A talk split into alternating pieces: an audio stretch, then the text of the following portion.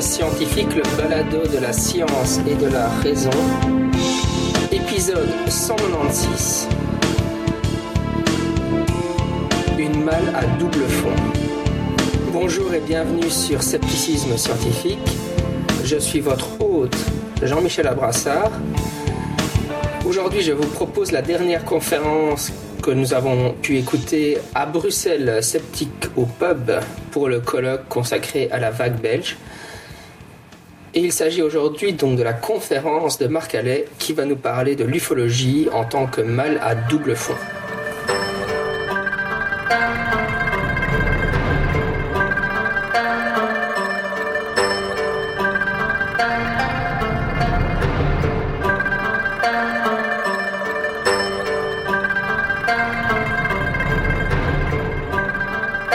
Je laisse la place à Marc.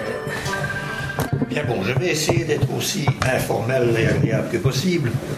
Bon, moi, euh, je voulais vous parler aujourd'hui des mâles à double fond et des meubles à double fond. Pourquoi? Parce que je considère que l'ufologie est pareille à une malle à double fond. Les mâles à double fond sont utilisés par les prestidigitateurs, ou par des trafiquants, ou par d'autres personnes qui ont intérêt à cacher quelque chose, et à faire en sorte que ce quelque chose soit si bien caché qu'il n'ait pas l'air d'exister. C'est la différence entre un coffre-fort et une à double fond. Le coffre-fort, il est bien visible. On voit qu'il y a quelque chose qui est dedans et qui a intérêt à être mis en sécurité. La malle à double fond, pas du tout. On a l'impression qu'il n'y a rien de spécial, que tout est ordinaire, que tout est parfait. Mais l'ufologie, c'est cela.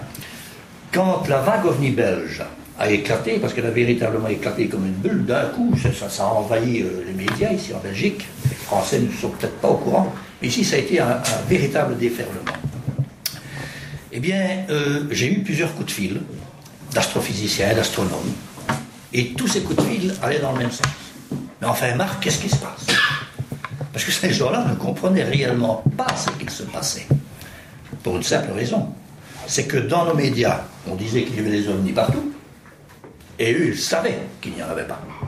Alors, ça peut paraître bizarre quand je dis qu'ils savaient, et je vais vous expliquer pourquoi ils le savaient.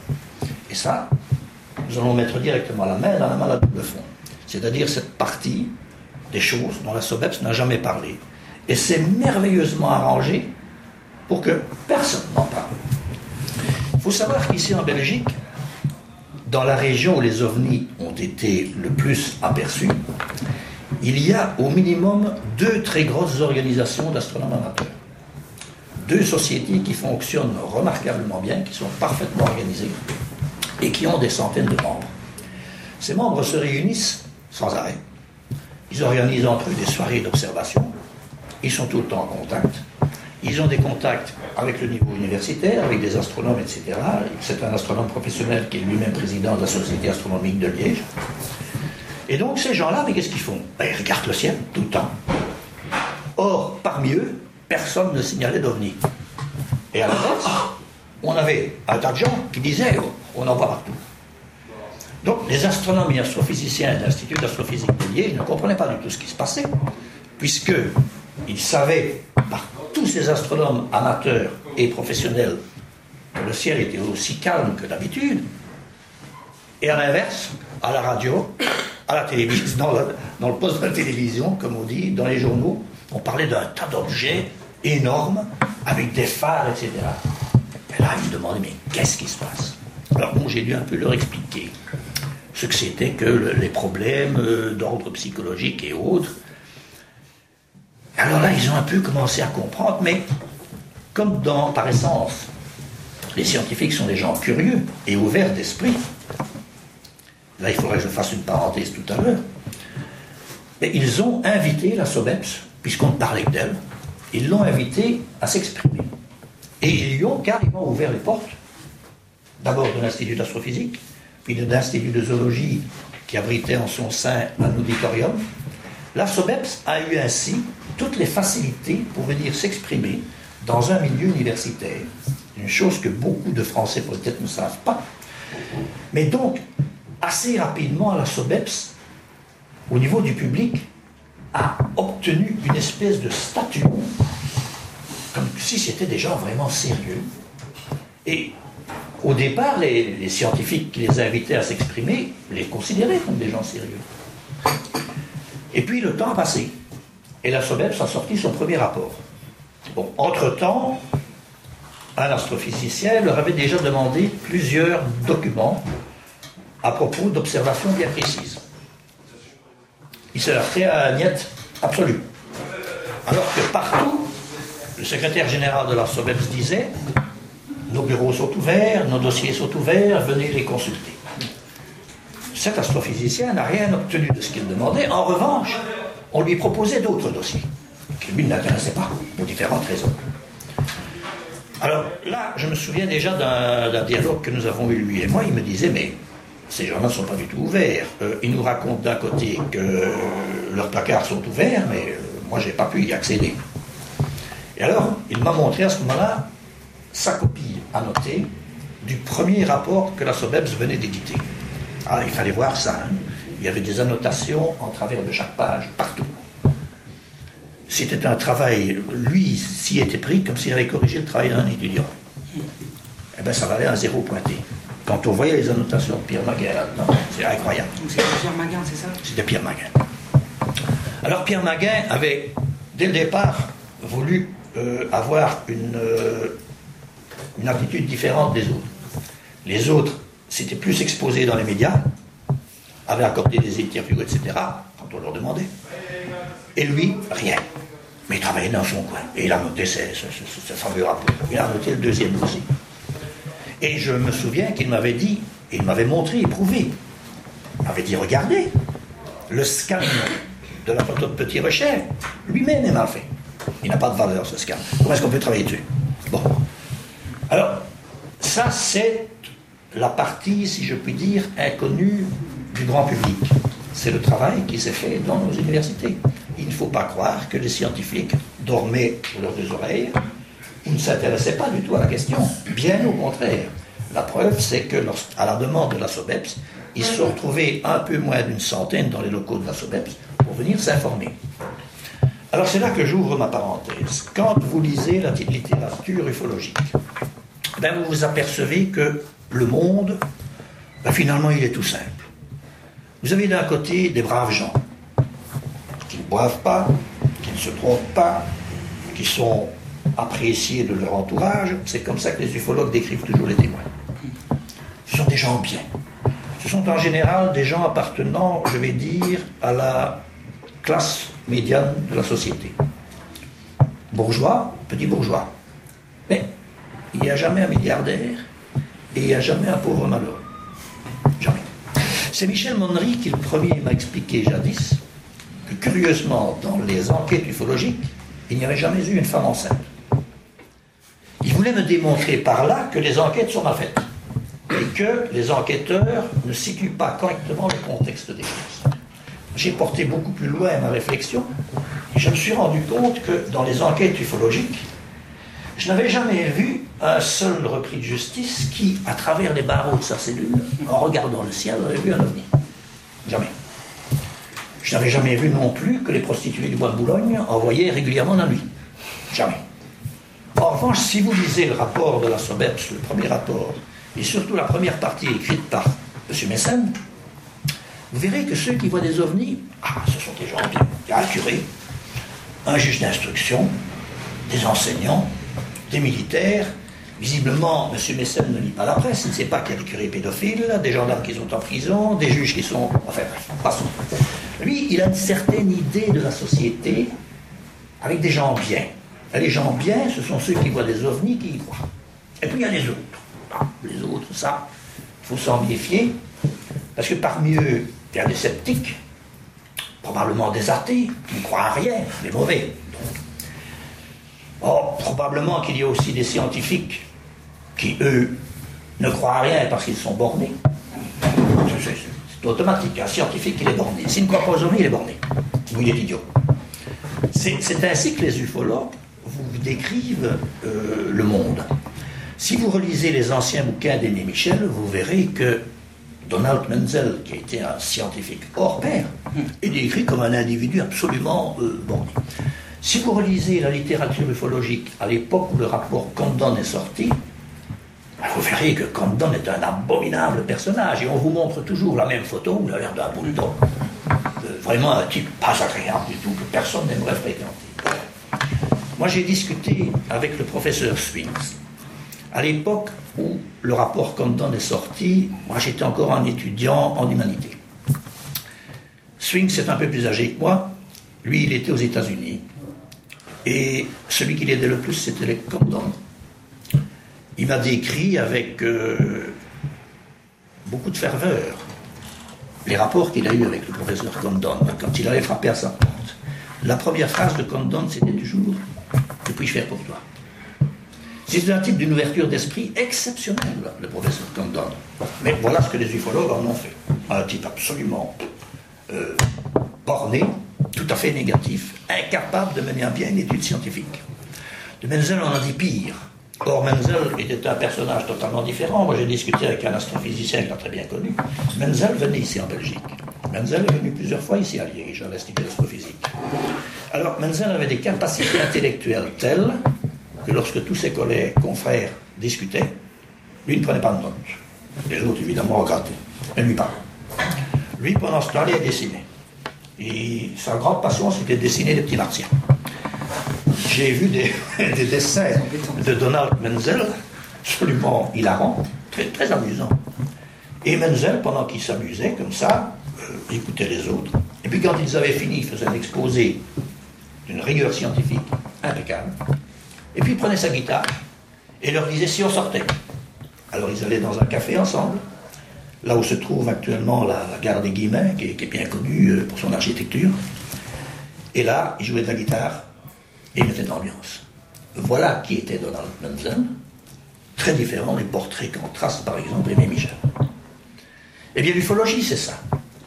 C'est l'art de noyer dans toute une série euh, d'arguments, d'arguties ineptes, mensongers, ridicules, des vérités qui sont pourtant pour d'autres tout à fait évidentes. L'art du prestidigitateur, c'est de vous masquer ce qui pour lui est la partie essentielle du matériel qu'il utilise pour vous tromper. L'ufologie, c'est pareil. Du moins chez la plupart des ufologues. Il vous masque toute une partie, en fait, de la réalité. Il vous présente la société comme bien différente de ce qu'elle est, avec donc d'un côté les braves témoins et de l'autre côté les gens sceptiques. Et euh, ils ordonnancent cela d'une certaine façon. C'est ce qui m'apparaît, à titre personnel, la partie la plus intéressante de l'ufologie. C'est-à-dire, moi, l'ufologie, euh, les, petits objets lumineux qui se baladent dans le ciel, ça ne m'intéresse absolument pas. Ce qui m'intéresse, c'est le comportement même des ufologues et de ceux qui suivent la littérature des ufologues. Ça, c'est absolument passionnant. Parce que nous entrons là dans le domaine de la croyance. Et euh, vous avez des gens qui peuvent croire à peu près n'importe quoi surtout si ça va dans le sens de leurs a priori premiers et de leur éducation. Alors, bon, ce que nous avons assisté ici en Belgique, dans le cadre de la vague ovni belge, c'est cela. Nous avons eu une médiatisation formidable d'un mythe présenté par un groupe qui se donnait une apparence scientifique. Les scientifiques, dans un premier temps, très ouverts d'esprit, les ont, ont pris contact avec eux, ont été écouter ce qu'ils disaient. Et puis évidemment, quand ils ont entendu ce que la disait, bien vite ils sont rentrés dans leur laboratoire en se disant oulala, oulala, oulala, euh, ça ne nous concerne pas. C'est autre chose. Ça fait partie d'une secte, d'une religion ou quelque chose, mais ça ne nous concerne vraiment pas. Là, après une grande ouverture d'esprit et une certaine naïveté, je dirais, qui a consisté à ouvrir les portes de l'université à la SOBEPS, il y a eu un phénomène, je dirais presque de blocage, voire même de rejet. évidemment, les scientifiques ont commencé à parler. La première fois qu'ils ont vraiment parlé, c'est quand ils ont diffusé un communiqué officiel, chose exceptionnelle, c'était une première en Belgique, pour dire que le rapport de la SOBEPS, en tant que tel, n'avait pas de valeur scientifique. Et qu'il y avait là des, moments où vraiment on déraillait. On ne pas dire avec ces termes-là, mais c'était. Ils ont quand même utilisé des termes assez forts. Et puis lorsque la SOBEPS a publié un deuxième rapport, les scientifiques ont refait la même chose, c'est-à-dire qu'ils ont republié un communiqué, signé, c'est très remarquable, par des personnes différentes du premier communiqué, qui montrait qu'il y avait tout de même pas mal de scientifiques qui pensaient de la même, de la même manière. Quand on sait comment les scientifiques procèdent, quand on sait avec quelle prudence ils signent un texte collectif, regardez les dates entre la publication des rapports SOBEPS et la publication des communiqués, ils ont été extraordinairement rapides pour publier leurs communiqués. Ce qui montre qu'il y avait un consensus chez eux absolument euh, en béton. Alors, bon, la à partir de ce moment-là, ben, elle s'est trouvée dans la position euh, du croyant, de l'intégriste qui sent, qui se heurte à des gens qui ne pensent pas du tout comme lui. Et donc, elle se trouve un peu à ce moment-là dans la position du, martyr, et elle joue sur cette corde, en disant ce sont les méchants scientifiques qui ne veulent pas nous écouter. Depuis lors, elle n'a pas cessé de, tirer sur cette corde-là, euh, mais le problème, c'est que peu à peu, le temps passant, elle s'étiole et se réduit à peau de chagrin. Bon, pour les scientifiques, ça ne pose aucun problème. Euh, je dirais, d'une manière presque grossière, ils s'en fichent éperdument, n'est-ce pas? Euh, Les scientifiques, maintenant, euh, leur conclusion est tombée, ils ont jugé la SOBEPS, ils n'ont plus rien à voir avec ça, et ils ne s'en occupent plus.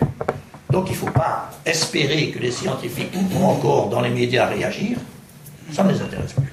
Pour eux, l'affaire est clôturée, c'est terminé. Alors bon, ça c'était les différentes phases qu'il y a eu au niveau scientifique dans le cadre de la vague belge. Je voudrais maintenant attirer votre attention sur une particularité de notre pays. Nous sommes un tout petit pays, avec une densité extraordinaire au niveau des voies de, de communication, chemin de fer, route, autoroute. Nous avons une très grande densité de population. Si on compare par exemple à la France, euh, on voit directement la différence la France, l'Allemagne, on voit directement la différence. Ça engendre que lorsque un événement se produit en Belgique, il est immédiatement beaucoup plus euh, transmis bouche à oreille que dans un autre endroit. Maintenant, évidemment, plus nous avançons avec la médiatisation qui se développe, Internet, etc., c'est pire encore. Donc il faut considérer la Belgique un peu comme un petit village. Et dans ce petit village, il y a périodiquement des sautes d'humeur. Il y a une information qui est comme une bulle. Il y a un engouement de la population qui suit aveuglément les gens qui ont annoncé des choses extraordinaires. Et puis ça retombe. Et il en reste toujours des traces. Alors je vais vous donner trois exemples. Le premier exemple, qui vous est probablement pas très connu, étant donné, me semble-t-il, votre âge, sauf peut-être Jacques, ce sont les apparitions de la Vierge Marie en 1933. En 1933, la Vierge est apparue à Bourrin et à Banneux, en Belgique. Ça, c'est ce que tout le monde croit savoir. En réalité, elle est apparue en de très très nombreux endroits, sitôt qu'on a signalé les apparitions de Bourrin.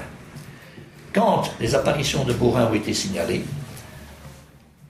certains journalistes et notamment des individus d'extrême droite, se sont emparés de l'information pour la faire mousser autant qu'ils pouvaient. Il y avait là des intérêts politiques et autres. Nos journaux ont été envahis des informations à propos de Bourrin. Les apparitions de Banneux ont commencé peu après. Mais il y en a eu des quantités dans le pays. À tel point qu'à un moment donné, euh, les évêques étaient saturés d'informations. Et on s'est dit, il faut prendre des mesures. Et on a demandé au cardinal, à l'époque, à Van Rouille, de reprendre sous sa coupe toutes ces apparitions. À ce moment-là, on a interdit, chose exceptionnelle aussi, c'est unique au monde, on a interdit aux évêques, qui normalement sont compétents à la matière, on leur a interdit de s'occuper des apparitions qui avaient eu lieu dans leur diocèse.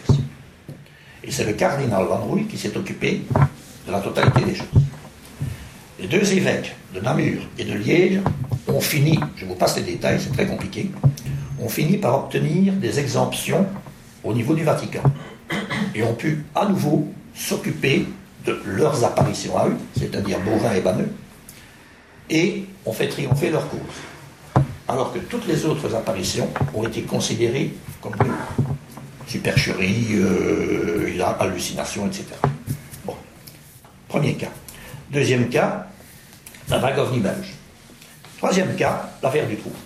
L'affaire Dutroux a eu un retentissement international en très peu de temps, alors que, qu'est-ce que c'est l'affaire Dutroux Disons-le clairement. C'est un type qui a tué quelques enfants. Vous avez aux États-Unis, régulièrement, malheureusement, des gens et vous apprenez qu'ils ont tué 10, 20, 30 enfants ou adolescents. C'est bien plus terrible que l'affaire du tout. Mais on en parle beaucoup moins. Parce que ce n'est pas traité de la même manière. Ici en Belgique, ça a fait la une et ça a commencé à mousser, mousser, mousser d'une manière extravagante, au point que des grands journaux réputés sérieux, comme Le Soir, ont fait à un moment donné, ça je m'en souviens très bien, une édition spéciale pour annoncer qu'on venait de trouver 12 cadavres chez Dutroux. Et le soir, donc on avait eu depuis midi jusqu'au soir le temps de vérifier les choses, le soir, le journal de télévision nous disait encore la même chose. Alors que dans la rue, n'y avait pas un seul corbillard, pas une seule ambulance. Curieux. Donc ici en Belgique, on est capable, au départ d'un fait extraordinaire, de le grossir d'une manière telle qu'il va prendre des proportions internationales même s'il est complètement aberrant dès le départ, que ça se voit, que ça s'entend, que c'est complètement aberrant, que ça ne repose sur rien. Mais ça, c'est un peu la caractéristique euh, du pays ici. C'est ce qui fait peut-être euh, que, nous sommes si appréciés ou, que ça amuse tellement certains de nos voisins. Bon, moi je le constate, c'est ainsi. Euh, c'est typiquement belge.